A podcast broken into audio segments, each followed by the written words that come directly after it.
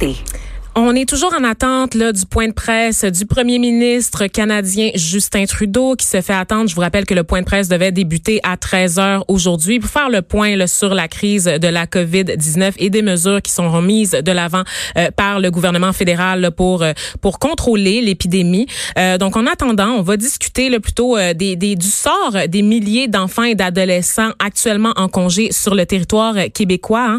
Hein. ces élèves là, qui ont été contraints de délaisser les bancs d'école le temps de la quarantaine, euh, qui reste quand même indéfini quand on y pense, parce que bon, on parle d'une douzaine de jours dans certains cas, des fermetures jusqu'à la fin du mois dans d'autres, et pendant ce temps-là, on sait aussi que ben la crise, là, ça va pas nécessairement se résorber au bout de 14 jours, donc ça pourra être plus long aussi.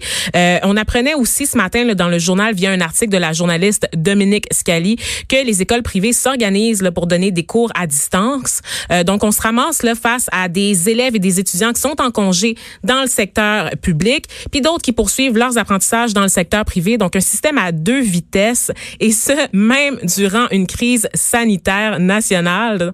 On discute de tout ça, de l'absurdité, en fait, de tout ça avec Égide Royer, euh, qui est psychologue et spécialiste de la réussite scolaire. Euh, il est euh, professeur également associé à la Faculté des sciences de l'éducation de l'Université Laval. Et il est au bout du fil avec nous. Bonjour, Monsieur Royer. Bonjour. Dites-moi, euh, vous avez publié en fait un tweet ce matin euh, mhm. qui rappelait que l'éducation, surtout pour les jeunes en difficulté, est une forme de service essentiel. Dites-moi, quels sont les défis qui attendent ces jeunes-là? on donne, on, a beaucoup de données ces jours-ci. Je m'en vais en rajouter une euh, pour les jeunes, les deux, pour les 220 000 jeunes en difficulté au Québec sur le million d'élèves. Sur ces 220 000 là, la chance d'avoir un diplôme de secondaire, c'est environ une chance sur trois seulement. Donc, pour les deux prochaines semaines, cette semaine et la semaine prochaine, que l'école arrête pendant deux semaines, éventuellement, je pense pas que ça a un impact majeur. Néanmoins, on est en droit de penser que l'école, euh, que la, tout ce qui touche la fréquentation scolaire va être suspendu pour plus longtemps que deux semaines. Mm. Et dans ce cas, dans ce contexte-là, c'est le moment de commencer à préparer ou à se préparer pour être en mesure d'offrir au minimum, les services minimaux, là, au minimum pour les jeunes qui présentent des difficultés d'adaptation d'apprentissage, une certaine forme de suivi, particulièrement au primaire. Donc, moi, enseignant ou enseignante de quatrième année, je sais que j'ai quatre, cinq jeunes dans ma classe qui sont plus fragiles mm. ou qui sont plus vulnérables. Si on, si on s'absente de l'école pendant trois semaines, un mois, un mois et demi, ces jeunes-là risquent davantage de, de, développer de retard que ceux qui vont très bien, qui sont déjà toujours en avance ou qui apprennent facilement. Donc, ça peut être sur euh, via une plateforme informatique, ça peut être par un coup de fil, ça peut être par un courriel, mais assurer une forme de suivi pour que les habiletés de base soient maintenues, qu'une forme de continuum soit maintenue au niveau de la lecture particulièrement, peut-être au niveau de l'écriture, au niveau des mathématiques. Rien d'énorme, mais ça pourrait seulement être un trois quarts d'heure, une heure par jour, mais maintenir un, un contact, c'est documenter que même durant l'été, durant les vacances d'été, ces jeunes-là mm. développent des retards ou un écart par rapport aux autres jeunes. Donc moi, si l'école arrête pendant un mois et demi, je j'émets l'hypothèse, ce sera un principe de précaution pour éviter que ces jeunes-là prennent encore plus de retard que les autres. Monsieur Royer, je vais, je vais devoir vous interrompre en ce moment parce que Justin Trudeau vient de faire son apparition et mhm. s'apprête à prendre la parole. Donc, on va mhm. passer tout de suite à sa déclaration. Merci de garder la ligne. Alors, le de retour avec vous là, à la suite là, des premières déclarations là, du premier ministre canadien Justin Trudeau euh, sur sa stratégie là, pour contenir euh, l'épidémie de la COVID-19. Donc, grosse, grosse nouvelle qui est sortie. Euh, fermeture des frontières aux gens qui ne sont pas des citoyens canadiens. D'abord, ça, c'est vraiment ce qu'on retient là, et qui, qui, je pense, était la nouvelle la plus pressante. On aura l'occasion de revenir là, en détail là, sur ce qui a été dit par le premier ministre Justin Trudeau très brièvement euh, il, est question aussi des compagnies aériennes qui vont devoir tester euh, les personnes présentant des symptômes de la COVID-19. Également d'un programme d'aide pour les Canadiens qui sont coincés à l'extérieur du pays parce que, bon, de ce qu'on comprend, c'est que les Canadiens qui présenteraient des symptômes de la COVID-19 ne seraient pas autorisés à rentrer au pays. Mais le gouvernement canadien s'engage à fournir de l'aide d'abord à ceux qui cherchent à rentrer et aussi peut-être une compensation financière là, pour ceux qui sont dans l'impossibilité de rentrer et qui sont pognés sur place. On ne sait pas exactement ce qui adviendra de ces citoyens, mais comme je vous le dis, on aura l'occasion de vous en parler plus en détail. Pour le moment, on va poursuivre là, avec, on va poursuivre pardon avec Égide Royer qui est psychologue et spécialiste de la réussite scolaire. Avant qu'on vous laisse là durant euh, ce point de presse impromptu ou en mhm. retard plutôt, on discutait là des défis des jeunes en, difficulté, sachant que ben les cours sont interrompus un, peu partout là, à l'échelle de la province en fait carrément, et on disait en fait qu'il y avait un message là, pour les enseignants, une façon de maintenir le lien pour que la, la, pédagogie se poursuive là, tout au long de ce congé forcé là, n'est-ce pas? Mm-hmm. Et on se retrouve vraiment, c'est vraiment le contexte où, euh, comment je dirais, si ça dure plus que deux semaines, c'est que ce qui sera, à mon avis, probablement le cas, euh, lorsqu'on approche le mois ou plus supérieur à un mois de non, de non fréquentation scolaire, j'ai des jeunes qui sont beaucoup plus à risque euh, d'avoir que ça pour ces jeunes-là, ça risque d'avoir vraiment un impact par rapport à la réussite scolaire ou par rapport même aux années qui vont suivre. Donc, ce que je, ce que je demande au ministre ou j'interpelle le ministre là-dessus, c'est que compte tenu que tous nos enseignants sont à l'emploi, même s'ils ne sont pas dans les écoles, c'est la possibilité, comme mesure minimale, d'assurer une forme de suivi euh, pédagogique des jeunes les plus vulnérables, particulièrement au primaire. Et ça peut toucher 5, 6, 7 élèves par classe. C'est selon jugement des enseignants. Et par la suite, les parents seront même là, de, de donner une suite. Regardez, on a eu, euh, souvenez-vous, on avait eu entre autres des, euh, on avait des des, des, des, manifestations pour sauver l'école publique. On avait des chaînes humaines autour de l'école publique. Puis à ce moment-là, les parents sont, se sont associés aux enseignants pour être capables justement d'appuyer. Mais maintenant, là, regarde, il y a une question de solidarité. Regardez, il y a une question de solidarité par rapport, parce que c'est documenté cela, par rapport à des jeunes qui risquent d'en souffrir davantage chez l'école et suspendus pendant plus que deux, trois semaines ou voire un mois et plus. Et dans ce contexte-là, selon moi, ça m'apparaît d'une perspective professionnelle, le minimum qui devrait, qui devrait être fait présentement par rapport à une situation qui risque de se prolonger. Mhm. Mais euh, je, comprends ce que vous dites, mais en même temps, ça prend des ressources pour faire tout ça. Moi, je regarde les, les enseignants en ce moment qui sont eux-mêmes à la maison, donc euh, ils sont, ils, peuvent pas enseigner, ils peuvent pas se rendre à l'école où ils doivent travailler. En fait, ils doivent maintenir les activités qu'on ferait normalement, par exemple, durant une journée euh, pédagogique. Mais les enseignants ont également une vie familiale, une situation familiale. Ils sont débordés de leur côté. Leurs propres enfants ne sont pas à l'école en ce moment ou dans le CPE. C'est difficile de maintenir ce lien-là pédagogique quand nous-mêmes on est débordés. Ça prend des ressources supplémentaires. Et pour débloquer des ressources supplémentaires, ben, il aurait fallu voir venir cette crise-là. Je veux dire, c'est difficile en ce moment d'improviser. Là. Au moment où on se parle aujourd'hui, en ce 16 mars, parce que tout évolue très, très rapidement, on, il est fort probable qu'il y ait une suspension pendant plusieurs semaines. Mm-hmm. En tout cas, quelques semaines de, la fréquentation scolaire. Vous savez, tout le monde a ses enfants à la maison présentement, sauf ceux qui travaillent dans le secteur hospitalier, voilà. qui encore ont pris des mesures ou ont des services de garde. Mais je donne un exemple encore d'un enseignant du primaire. Si j'ai une classe de 22 élèves au primaire, l'idée de garder un contact avec les 5-6 élèves qui sont les plus euh, euh, sont les plus susceptibles, en tout cas, de développer des difficultés ou de maintenir ces difficultés-là, c'est pas une tâche insurmontable. Là, pour y non, mais les, les parents pourraient avoir euh, une impression de traitement de faveur. Ça pourrait mal passer, là, que certains élèves soient privilégiés d'une certaine façon. Moi, j'appelle pas ça un privilège, mais je peux comprendre le réflexe de certains parents qui se disent ah ben là, comment ça, il y a certains enfants qui ont le droit euh, à un contact avec leur professeur, alors que le mien, ben moi, je dois l'occuper avec des jeux vidéo là, puis euh, des sorties assez limitées au parc. regardez une situation d'adaptation scolaire. Est-ce que c'est de se sentir privilégié d'avoir un suivi médical particulier mm. parce qu'on risque d'être porteur du coronavirus? C'est pas une question de privilège. C'est une question. Moi, écoute, moi, je vous donne, je donne simplement un avis ben d'expert.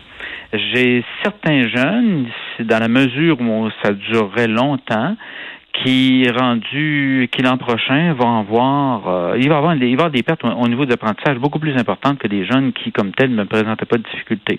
Donc c'est à, c'est à nous autres de, de, voir si on prend une décision comme quasiment de solidarité en disant le plus urgent c'est de se préoccuper que certains jeunes que l'avenir de certains mm-hmm. jeunes ne soit pas marqué de manière ça va marquer davantage négativement par rapport à une situation de retard scolaire qu'on aurait pu éviter.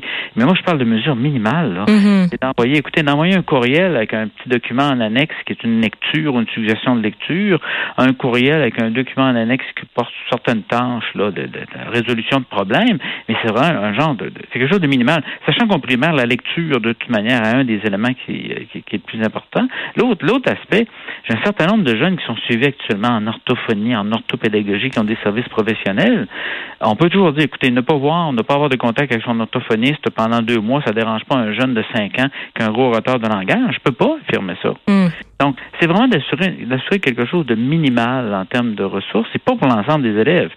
C'est, écoutez, le petit bonhomme qui a un retard de lecture de deux ans, là, présentement, qui est en quatrième année primaire, si des parents disent, écoutez, c'est pas juste, le mien, le mien va à l'école aussi, il va très bien, mais pourquoi que celui qui a deux ans de retard en lecture aura une attention particulière de son enseignante? Écoutez, j'attends de pied ferme tout parent qui aurait ce type d'affirmation-là. L'avertissement est lancé. Mais là, on a parlé euh, des, des, enfants à problème, mais on s'entend que c'est tous les élèves qui vont être pénalisés d'une façon ou d'une autre là, par ce report là, des activités scolaires. Donc, euh, justement, là, normalement, écoutez, on a eu la crise du verre de là, on, a eu, on a eu le SRAS il y a quelques années. La mhm. crise du verre de là, on a eu des, même des conflits syndicaux qui, quelquefois, ont privé les écoles d'un certain nombre de jours. Euh, et on a eu même, même au niveau, même au niveau collégial, on a vu le, les carrés rouges. J'ai jamais vu une année scolaire remise en question au Québec. On finit toujours par faire des ajustements puis aller au plus urgent au niveau des apprentissages. Mais lorsque vous enlevez sur 180 jours de classe, imaginez que vous en enlevez, je sais pas, 30, 40, je ne sais pas ce qui va arriver, là. Euh, vous faites les réajustements pour aller au plus important. Vous avez des jeunes qui avaient déjà, qui possèdent déjà, euh, qui avaient déjà atteint la majorité des objectifs-là. Mais pour certains qui tiraient véritablement de l'arrière, ça peut risque de poser un problème. Donc, il n'y a pas de, il a pas de remise en cause de la, de l'année scolaire. Vous savez que tout le monde va s'ajuster, y compris les cégeps. Je pense à ceux qui sont en cinquième secondaire. Ils vont avoir des ajustements, là, qui vont se faire. Mais ces ajustements-là risquent d'être plus critiques pour les jeunes dont on vient de parler. Pensez-vous qu'il y a quelque chose qu'on peut faire à la maison? Parce que là, sur les réseaux sociaux, moi, je vois énormément euh, de parents confrontés à un énorme casse-tête parce que, bon, d'abord, ils veulent bien prendre le relais de leur côté de l'école, de donner d'une façon ou d'une autre des cours à la maison, mais ils n'ont pas nécessairement les ressources. De l'autre côté, je vois aussi des parents qui, eux, ben, ils savent plus donner euh, où donner de la tête parce qu'ils sont en situation de télétravail, peuvent pas être au chevet de leur enfant de 8 heures à 15 heures comme ça aurait été le cas à l'école. Et je vois beaucoup de parents qui assument complètement que les semaines à venir vont être des vacances. c'est quoi la bonne attitude selon vous?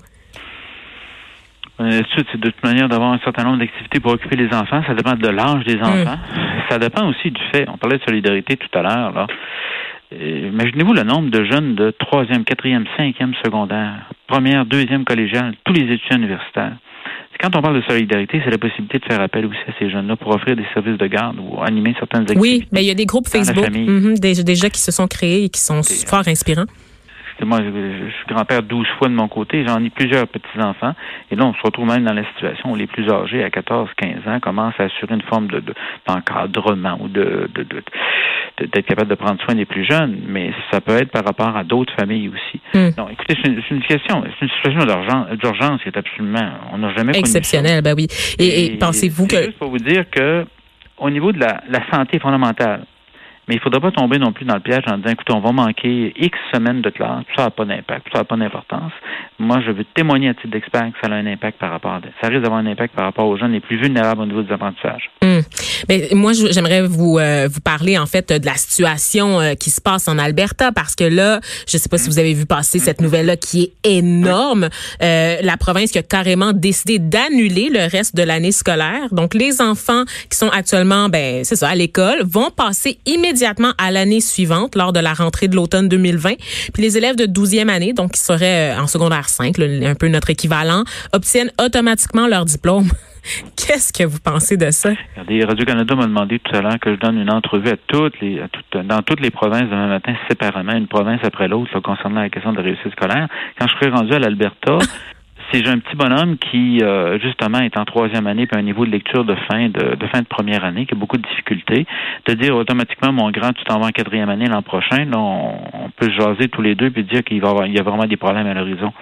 Donc, euh, je tiendrai sensiblement le même discours en disant peut-être que la majorité des jeunes ne posera pas de problème, mais il y a un certain nombre de jeunes pour lesquels ça risque de modifier. Euh, je me suis retrouvé automatiquement avec beaucoup de retard dans une année supérieure, ce qui a complètement changé la possibilité que j'avais de réussir au primaire ou même de ben oui, mais même pour un enfant euh, qui a pas de problème d'apprentissage, je veux dire, il manque des apprentissages. Là, à la fin de l'année, il y a quelque chose qu'on ne fait pas. On est juste en mars, là, ils sont censés être à l'école jusqu'en juin.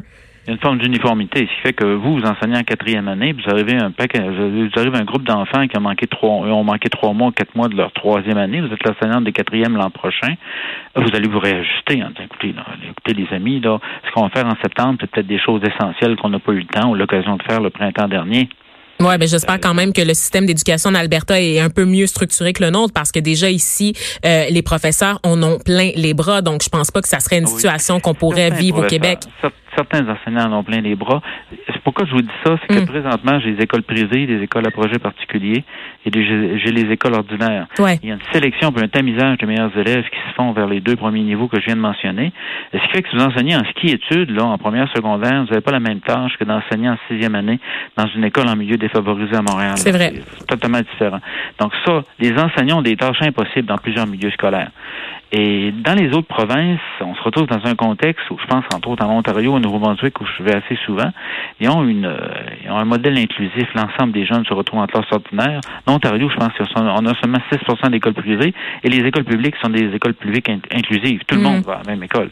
Donc là, c'est la, la tâche est beaucoup mieux balancée. Mais vous avez raison, dans certaines situations, ça compte tenu du tamisage du système à trois ou même à quatre vitesses ben au Québec, c'est un autre problème. C'est un autre problème, effectivement. Et selon vous, qu'est-ce qui est à surveiller au cours des prochaines semaines? Parce que, bon, évidemment, euh, je pense qu'on n'a pas le choix d'être d'accord avec les mesures de confinement, la quarantaine imposée euh, par le gouvernement Legault. Mais croyez-vous qu'il aurait pu agir autrement ou de manière plus concertée avec le milieu? Parce que peut-être que, évidemment, dans l'urgence, euh, on pouvait pas s'assurer qu'un mot d'ordre serait le même d'une commission scolaire à l'autre. Commission scolaire qui, on le rappelle, sont en voie de disparition mhm. aussi, mhm. avec les décisions ont été prises euh, euh, récemment.